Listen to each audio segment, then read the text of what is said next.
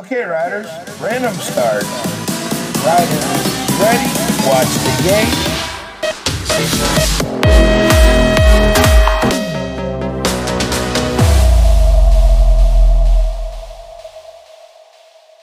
Hola amigos del BMX, bienvenidos a un nuevo episodio de BMX Podcast. Mi nombre es Pablo.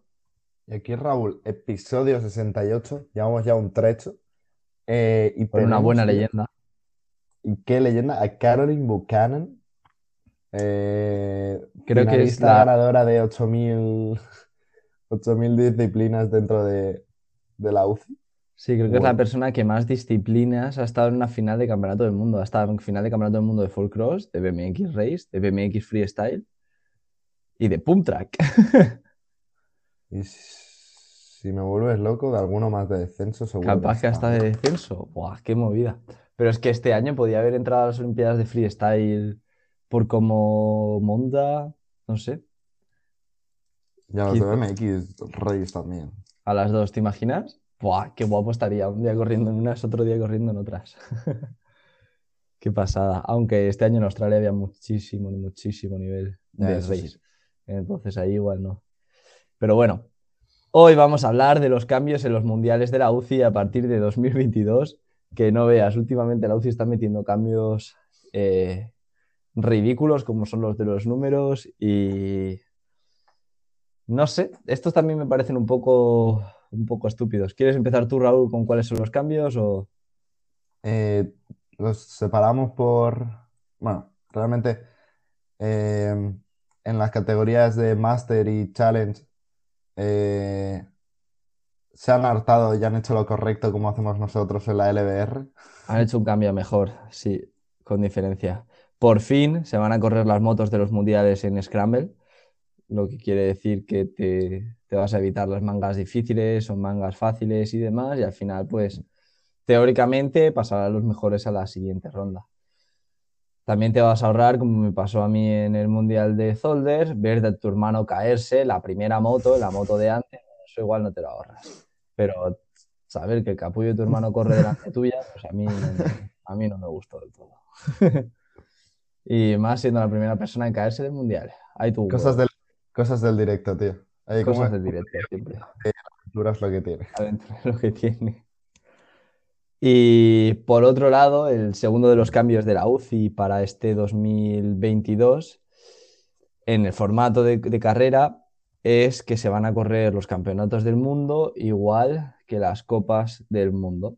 Lo que quiere decir que adiós a las tres motos y se va a correr una moto y un Last Chance Qualifier. Lo cual, desde el punto de vista del corredor, me parece, bueno, si te vas a los corredores buenos que llegan hasta la final, pues mucho más Mejor cómodo para para ellos.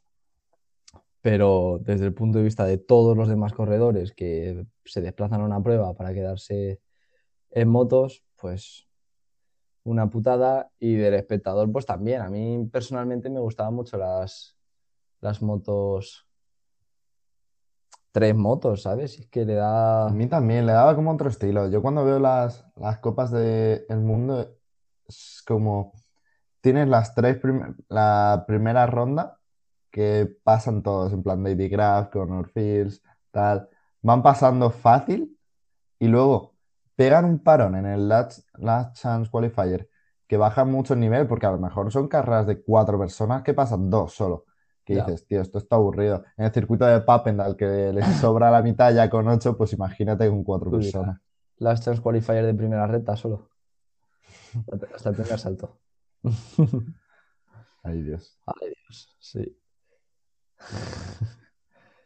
Sí, y bueno, luego está el hecho de que con el Last Chance Qualifier pasan cuatro y luego pasan dos, pero no, pero a lo- no pasan todos los necesarios para llenar los octavos de final o los 16 que eso también es otra que podrían mejorar.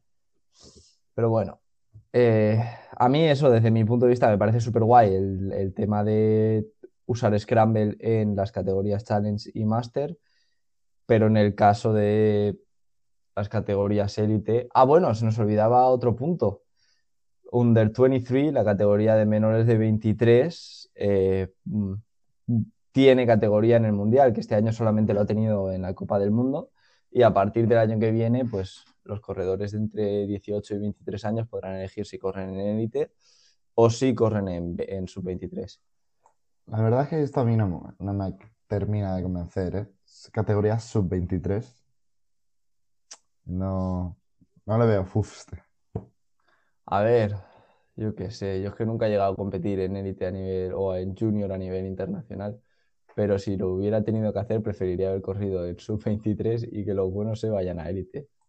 No, ya, Porque está además claro, un año, pero- o sea, el primer año de élite es jodido que te cagas, ¿eh? Sí, pero al final es em, Junior, sub-23 y élite. Si me dices eh, sub-23 y élite, pues eh, tampoco me acaba de convencer, pero es mejor. Pero tres categorías profesionales, o no. Es decir, Ya, según la, la UCI dice que hay un potencial de, de 152 corredores extra que van a venir eh, de sub-23. Pero Pero es que- realmente estás, ¿van a venir y van a correr solo en sub-23 o van a no, no, no, de- claro. Tú piensas tú piensa que en élite tienes capado el número de corredores que pueden ir por país. Entonces, imagínate España, si te puede llevar seis corredores en vez de cuatro, pues te llevará uno en, uno en junior, uno en sub-23, otro en élite. O sea, un chico y una chica, me refiero. Sí, sí. Mm. No sé, desde mi punto de vista, yo, me da igual la categoría esa, más, más, más finales para ver, pero sí que es verdad que entiendo que los sub-23 no vas a ver ni Cristo quién son, o se sabrán a lo mejor los 3, 4 primeros, como pasa en junior, nadie conoce a los corredores juniors, solamente se conoce a, al primero y depende del año. ¿eh? O cuando tienes la edad, tío. Yo los conocía el año pasado porque tienen mi Ya. edad, si no, ni eso. Ahí tienes razón. O cuando son in- in- influencers, Instagramers. Sí, cierto. TikTokers o jugadores de Fortnite. Bueno, esto ha sido todo por hoy. Si os gustó el podcast, eh, nos vemos en el próximo, el, viernes. Esta semana va a ser el viernes a las 6. Y nada, un abrazo muy fuerte. Adiós.